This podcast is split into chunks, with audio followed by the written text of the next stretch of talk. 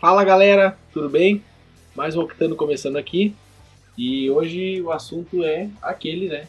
Clássico toda sexta-feira, tá entrando aí para vocês, Octano News.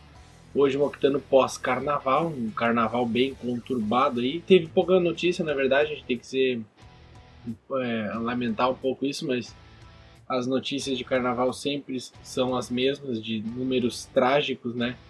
Em rodovias e tudo mais, acidentes. Acho que todo mundo já está cansado de ouvir sobre isso aí, a imprudência, né, que causa tudo isso aí, mas enfim. Mas é sobre isso que eu quero chegar aqui hoje falando, por quê? Porque o Michael não veio hoje. O Michael foi pro carnaval, não deu mais sinal de vida, e simplesmente não veio. Não sei se ele está numa ressaca, tirado aí embaixo de um viaduto, uma plataforma de praia que aconteceu, ou se ele está com o carro, o carro capotado aí, alguma beira de estrada, ninguém achou ele, não localizou, o cara não me deu mais resposta. Então hoje é só eu mesmo aqui no Octano News, um Octano bem diferente, bem atípico, porque eu tô sozinho, tá? O cara não me deu notícia nenhuma, então infelizmente vai ser só eu espero que ele apareça, né? Senão vai ser só eu pro resto agora do, do, do programa, tá? Mas hoje, em vez de, de termos uma participação especial para aumentar o número, a gente perdeu um soldado aí. Então, infelizmente é só eu, tá? Aturem hoje apenas a minha presença aqui. E vamos começar esse Octane News, ó. Claro, hoje é no cafezinho, tá? Não deu pra as geladas a gente já estourou durante o carnaval. Hoje é só no cafezinho para curar ressaca. Cafezinho sem açúcar, que é para dar ali no meio mesmo do, do goró. Entendeu? E hoje a gente vai começar aí nos portais de notícia procurando alguma coisa, né? A gente recebeu alguma carga de informações durante a avenida ali bombando, né? A gente já começa aqui com a história do novo Golf, né? Vocês viram aí que no o novo Golf já foi lançado o visual dele, desenho há algum tempo o Brasil GTI já não tem mais, entendeu? Mas essa nova geração aí, a geração 8, né? MK8 já, eu vi assim uma semelhança ali, não sei vocês, mas com a Brasília, entendeu? Porque parece que o farol dele chega antes que o que o para-choque, não sei, ele tem um desenho meio, eu acho que desenho, a boca dele ali, aquela aquela grade do para-choque por ela ser voltada para trás ali, a base dela, dá a impressão de, de aspecto de Brasília, assim, que o farol chega antes do carro. No... O, a grande notícia aqui é a seguinte, gente. Foram lançadas aí três versões oficiais já, tá? Já são oficializadas, já, já possuem potência declarada. Isso foi lançado lá em 2019, né? O modelo do novo Golf, em outubro de 2019. Mas agora a gente já tem aí três versões confirmadíssimas, que são elas, né? A GTI clássica, a GTE, que seria daí uma versão híbrida do modelo, né? E a GTD, que é a versão diesel, que é até curioso, né? A Volkswagen ainda vai apostar nesse modelo, apesar dos escândalos de diesel que aconteceram em um recente passado, né? Mas é uma jogada deles, né? Um produto oferecido por eles, eles acham interessante esse automóvel, de repente em outros países. Claro que essa versão não tem a menor chance de vir para o Brasil como produto oficial. Talvez como importação, importação particular, né, direta, talvez venha algum modelo ou outro, mas eu acho muito pouco provável. E as outras duas, claro, podem ser sim que venham, apesar de que a Volkswagen já, já manifestou desinteresse em apresentar o GTI aqui, né? Por conta de números de vendas, tudo mais. O próprio Golf, né? Como o Focus da Ford já saiu de linha, o Golf seria o concorrente direto desse carro, né? Talvez seja uh, uma estratégia de trazer o GTI só para manter o nome GTI, né? Como esportivo brasileiro ainda, né? Eu, eu acredito que a Volkswagen ainda tem um pouco de apreço por ter esse carro nas ruas brasileiras. Pode ser sim que venha. O GTE eu acho que é mais provável para essa questão de mercado de híbridos, né? Então, o GTI, essa versão apresentada, tem os seus 245 cavalos, 15 a mais que a versão anterior, tá? E assim, é possível optar pelo câmbio DSG, dupla embreagem 7 marchas, né? Nosso queridão, ou também o câmbio manual de 6 marchas, tá? Também é, é possível. Ele continua sendo um carro ainda com essa pegada esportiva e consegue optar pela, pelo câmbio manual, que é bem legal, tá? A versão DSG, claro, borboletinha tudo mais, tudo aquilo que a gente já conhece nos nossos carros aqui, tá? O motor de 245 cavalos, tá? Um 2.0 TSI, é uma versão melhorada daquele que a gente já conhece aqui nas versões TSI brasileiras de 200 cavalos, por aí. O Jetta saiu com esse carro, com esse motor, Tiguan, Fusca, enfim. Então esse Golf GTI vai sair com isso aí. Clássica costura ali xadrez do, dos bancos, né? O layout xadrez dos bancos vão vir. O banco ele é um recaro mais com formato de, de encosto unido na, na base do banco, né? Então bem parecido com o que é o, o Up hoje, né?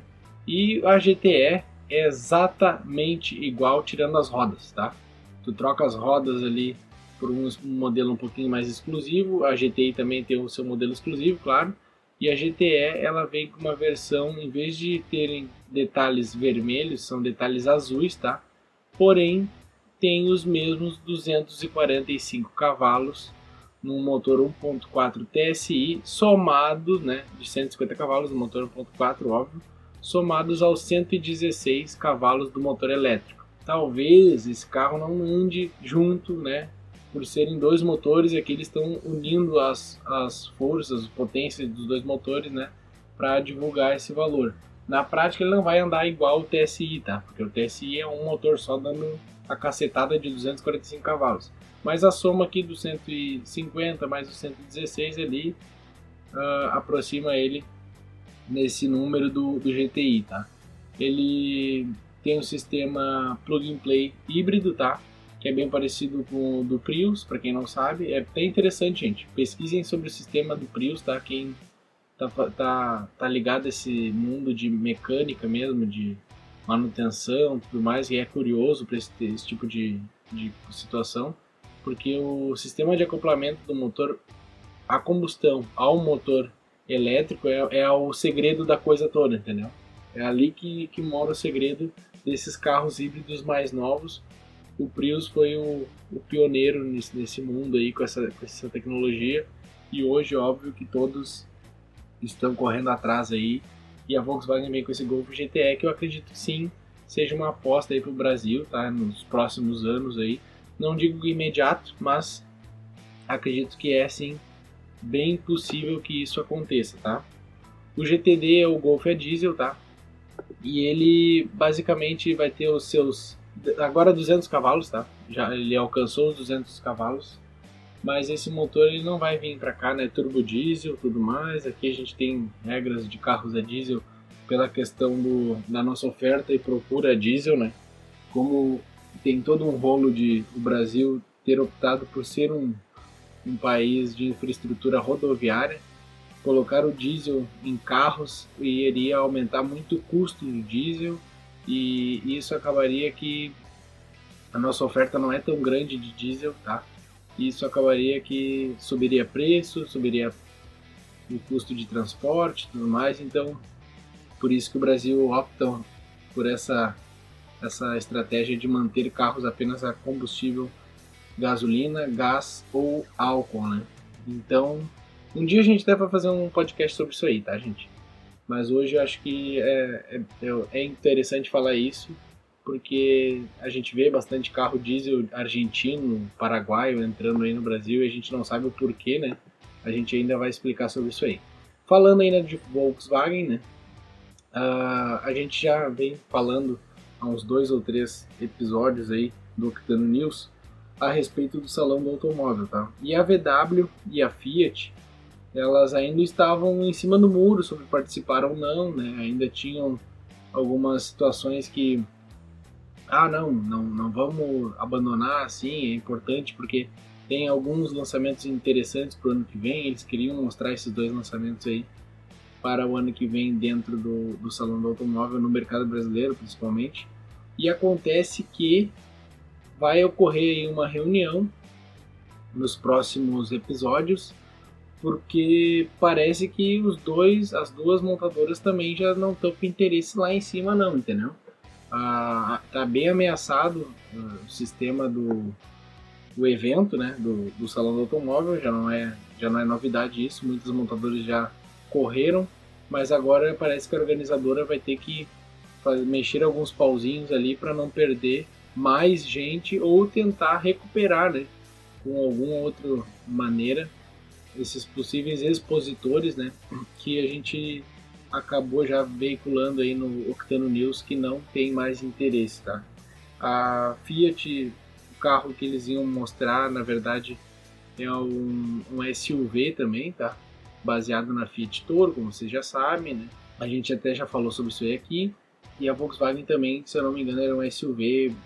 Enfim, gente, é bem curioso isso aí, tá?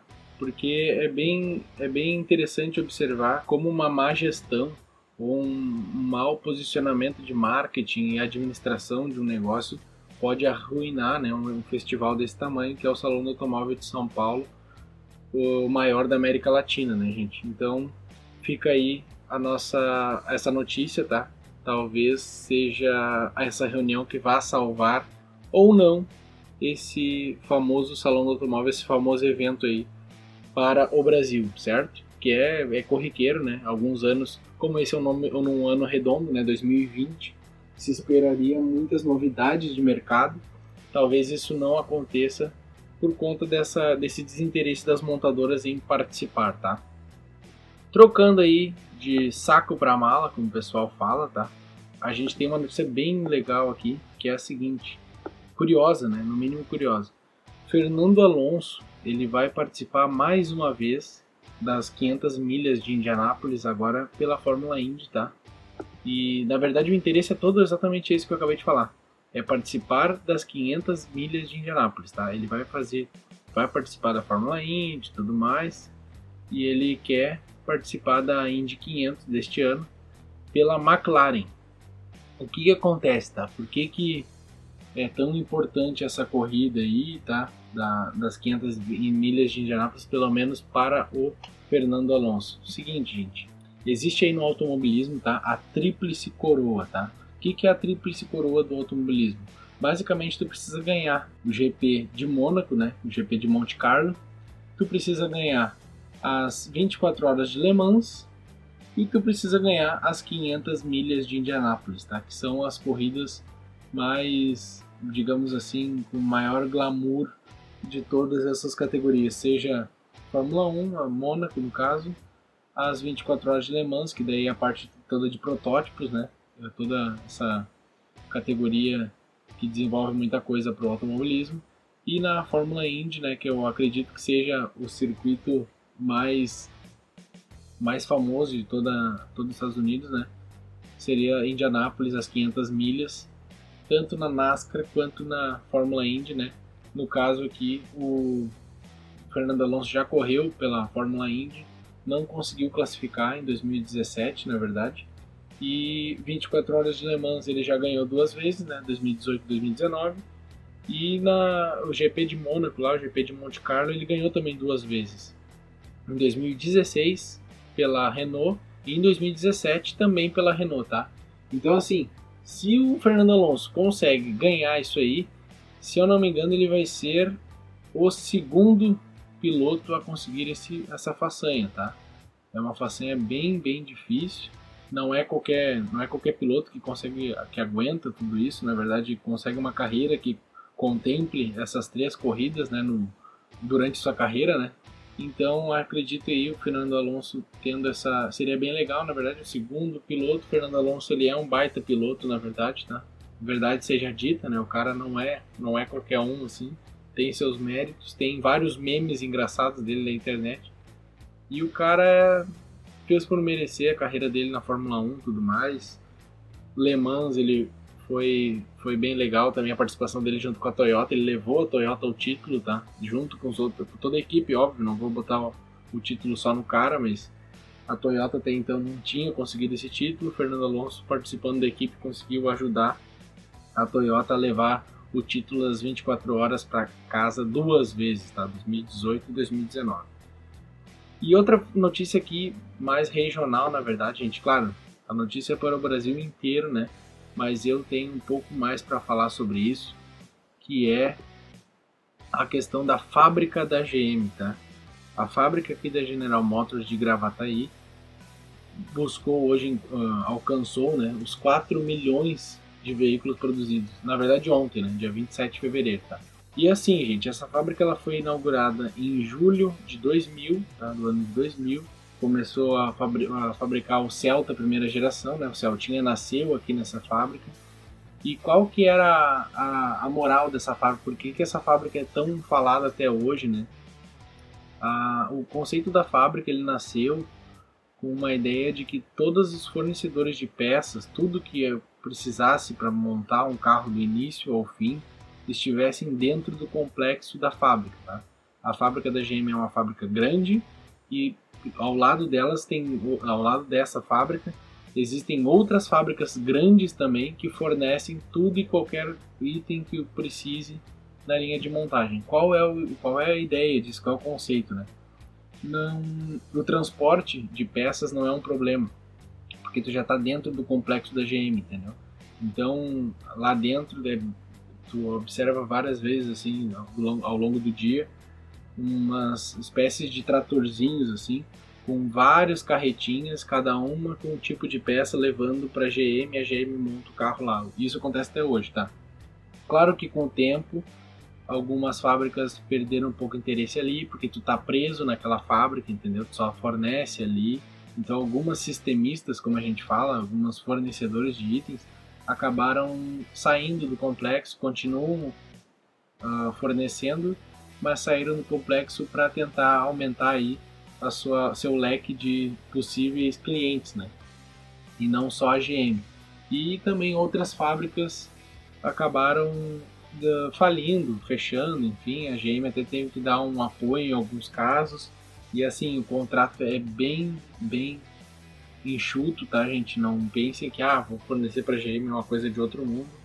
A GM, ela ganha dinheiro porque ela sabe, ela sabe cobrar e pagar o, que precisa para obter lucro, certo? Ou seja, tu vai pagar pouco para que tu tá que tu tá comprando e tu vai cobrar bastante para que tu tá vendendo. A filosofia é mais ou menos essa, é assim que funciona. E ontem a GM aqui de Gravataí alcançou o marco de 4 milhões de carros produzidos, tá? O Celta bateu 1 milhão e 1 milhão e meio, eu lembro que o Celta bateu. Agora 2 milhões em diante eu não sei, tá? Hoje o mercado esmagador é do Onix, né? O carro que mais vende na América Latina inteira, tá? Esse carro não é só brasileiro, ele vai para a América Latina inteira. Não é novidade que grandes números como esse seriam alcançados, tá? A GM ainda está com uma ambição aí de investir mais nessa fábrica.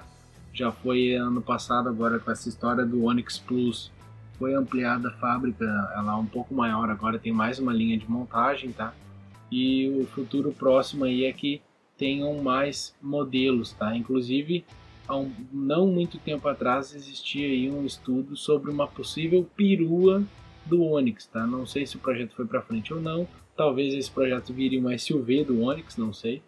Mas hoje a fábrica ela está uh, muito maior, muito mais moderna do que ela começou lá em 2000, tá? Outra coisa curiosa que o pessoal falava bastante na época da crise americana ali em 2009, 2008, que essa fábrica aqui ela levou nas costas o nome da GM por um bom tempo, tá? Porque ela como vende para o Brasil, pro Brasil inteiro ia no mercado latino-americano, né, que seria uh, o Celtinha que ele ia para Argentina, Paraguai, Uruguai, enfim, Chile, né? Inclusive acho que para o México esse Celta também ia, tá? Esse Celta que era produzido aqui, ele aguentou bastante aí a questão da crise americana. Algumas algumas marcas da GM lá nos Estados Unidos fecharam, né? Como vocês devem saber, Hammer, Pontiac, enfim mas se a GM resistiu àquilo tudo, pessoal dá bastante mérito a essa fábrica aqui, porque, querendo ou não, o produto de entrada vende mais, tá, gente? Ah, não é um valor tão agregado quanto produtos mais premium, né, como o, como Cruze, como Malibu, né, enfim, outros carros que vinham de fora na época, Captiva, vinham do México, o Cruze brasileiro de São Paulo, Cobalt, Spin, na maioria de São Paulo, né? Apenas o Onix era produzido aqui e Celta, mas a, a quantidade de carro vendido pelo valor um pouco mais baixo acabou levando nas costas, o que significa também que eles ganham bastante lucro em cima desses carrinhos, tá? Não dá para dizer que não também, né? Mas enfim. E falando disso aí, nesse carnaval eu tive também a oportunidade de entrar dentro de um Onix Plus, tá? Assim, impressões que eu tive ao entrar no carro, liguei ele, tudo, não cheguei a manobrar nem nada, não andei com o carro, mas era um carro automático, tá? Cara, o carro é bem legal, acabamento é controverso, tá? Já vou chegar lá, mas assim, o, tu te sente bem dentro do carro, o espaço é bem legal, tanto de banco passageiro quanto banco motorista, enfim. Porta-mala é gigantesco mesmo, o Onix Plus, tá? Só que assim, questão de acabamento, tá? A gente tem ainda um plástico duro, certo? Todo o painel é feito em plástico duro. Ele tem ali uma textura que lembra uma fibra de carbono, sabe? Um desenho assim, escovadinho, tipo estilo fibra de carbono. Mas acima ele já perde essa textura e vira uma imitação de couro no plástico, sabe? Uma bem típico de carros, na verdade, da, da GM, tá? Desde a época do, dos, dos anos 90 já se via bastante isso. E injetado mesmo, plástico injetado, o volante revestido em couro, bonitinho, o volante é bem bonito, bastante comando no volante, tá? Bem completo mesmo esse, esse modelo que eu vi. Ele vem com o sistema de Wi-Fi, tá? E como é que funciona o sistema de Wi-Fi? Já teve gente me perguntando sobre isso, tá? É um plano da Claro, que a, já vem um adesivinho até no carro sobre isso, que tu paga ali durante dois ou três meses, tu tem livre esse acesso à internet, tá? Depois desse período tu começa a pagar um plano para te ter um, é como se fosse um número no carro, tá? Só que é único exclusivamente para uso de internet, certo? Esse carro também já vem, esse que eu vi pelo menos, sistema OnStar, que tu clica ali e é uma central de atendimento da Chevrolet que te ajuda em qualquer situação que tu precise, seja um reparo no carro, encontrar uma, um mecânico, uma concessionária, obviamente, né? não vão te mandar para algum outro. Eu acredito que eles não vão te mandar para um mecânico fora do serviço deles, né? Eles vão te mandar para alguma concessionária, guincho, serviço de guincho, serviço de táxi, serviço de qualquer coisa que tu precise. Inclusive, tu consegue reservar hotéis, restaurantes e outras, outros serviços através dali, tá?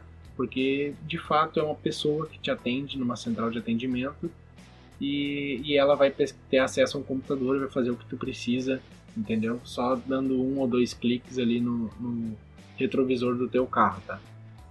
Sobre o desenho todo o interior achei demais. O desenho do painel é muito legal. A central multimídia é muito legal, tá? Apesar de que essa que, que eu tive acesso não tem o GPS, tá? Tem que comprar um módulo a mais lá para instalar o GPS. O sistema OnStar também um ano grátis. Depois disso tu começa a pagar uma taxa para ele trabalhar para ti, entendeu? E a internet, se eu não me engano, eram três, três meses, tá? Não tenho certeza, três ou seis meses. Eu sei que o OnStar é um ano e inclusive ele consegue, ele rastreia teu carro, tá? Caso precise, o OnStar ele tem esse, ele é um rastreador na verdade tu encontra teu carro, tu sabe onde teu carro passou, de repente teu filho pegou o carro, sei lá, foi dar uma banda, tu quer saber onde o cara tá.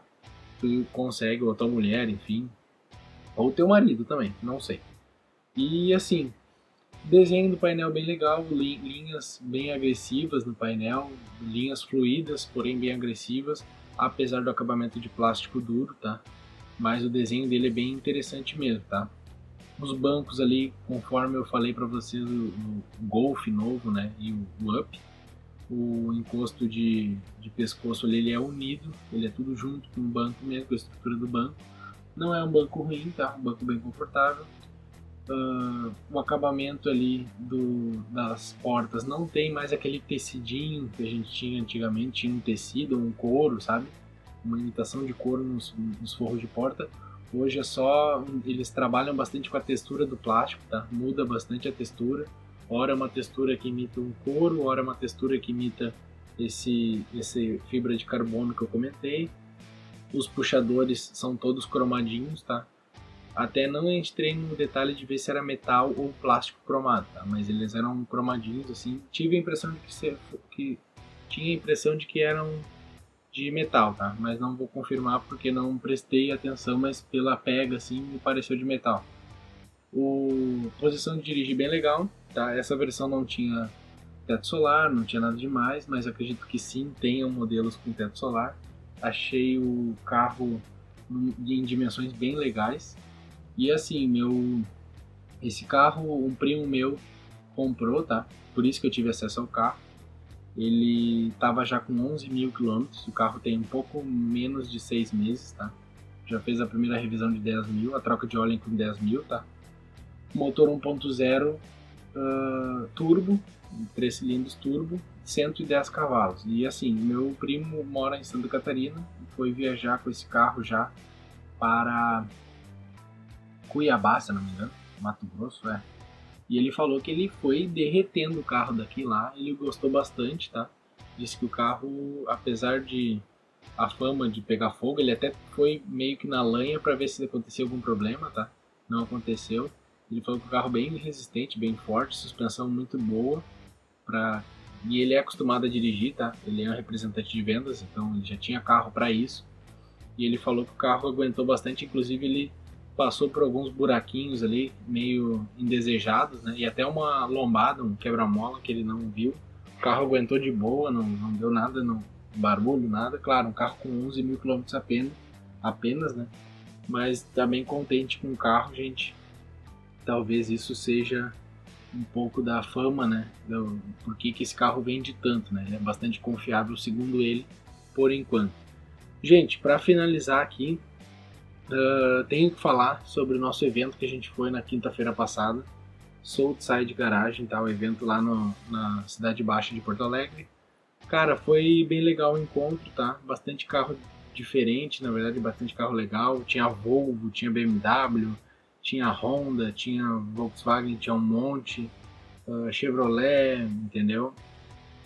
Tinha carro antigo, carro novo, carro rebaixado, carro mexido e, claro, os, os carrinhos aí que a gente está acostumado a ver nas avenidas aí da Southside, o prêmio preto e o Ford Cabo vermelho, né, que não podia faltar, o pessoal tava lá em peso Bem legal tava o evento, a gente curtiu bastante lá, tiramos algumas fotos, a gente postou no nosso canal. Inclusive, vão lá e dão uma olhada no, no nosso Instagram. Tem bastante foto lá sobre esse evento aí que a gente foi. E vai sair um videozinho aí nos próximos dias sobre esse evento, tá? A gente está preparando aí um vídeo. Como a gente está agora em época de carnaval, saindo do, do, nosso carnaval, né? A gente vai preparar a edição desse, desse conteúdo para postar para vocês, tá? E sobre o calendário Tarumã, hoje, né? Hoje, dia 28 de fevereiro, vai rolar aí a arrancada de Noite dos Opalas e dos Chevetes, tá? Não que os outros modelos não possam ir, óbvio, todo mundo é, é livre, vamos lá, vamos todo mundo botar para acelerar, para derreter. Mas quem for dirigindo esses possantes aí ou rebocando eles, não paga a entrada, tá, gente? Acredito que pague apenas o estacionamento lá dentro, mas a entrada não paga que é uma forma de motivar aí a gurizada a botar os carros para a corrida, tá? E então vou estar lá. Espero que o Michael também vá, tá? Hoje o, o programa foi só eu, por motivos misteriosos aí. De repente tá atirado aí no, no mato aí com o carro capotado, a gente não sabe na volta do carnaval que aconteceu. Mas é isso aí, gente. Espero que dê tudo certo aí pro Maicon, que ele volte aí para amanhã a gente conseguir gravar lá alguma coisa no Tarumã. Nas próximas semanas sai um conteúdo aí para vocês. Vamos voltar com tudo agora no Instagram, que estava abandonado nessa época de carnaval. Desculpem, gente, mas eu tava louco demais para postar alguma coisa para vocês. Até postei alguns flagras que eu fiz aí durante minhas, meus passeios, né? Mas agora a gente vai voltar com tudo, tá? Espero que vocês tenham gostado desse programa, só eu. Foi um pouco monótono, óbvio, porque só tinha uma pessoa falando. Gente, brigadão por tudo aí. Falou!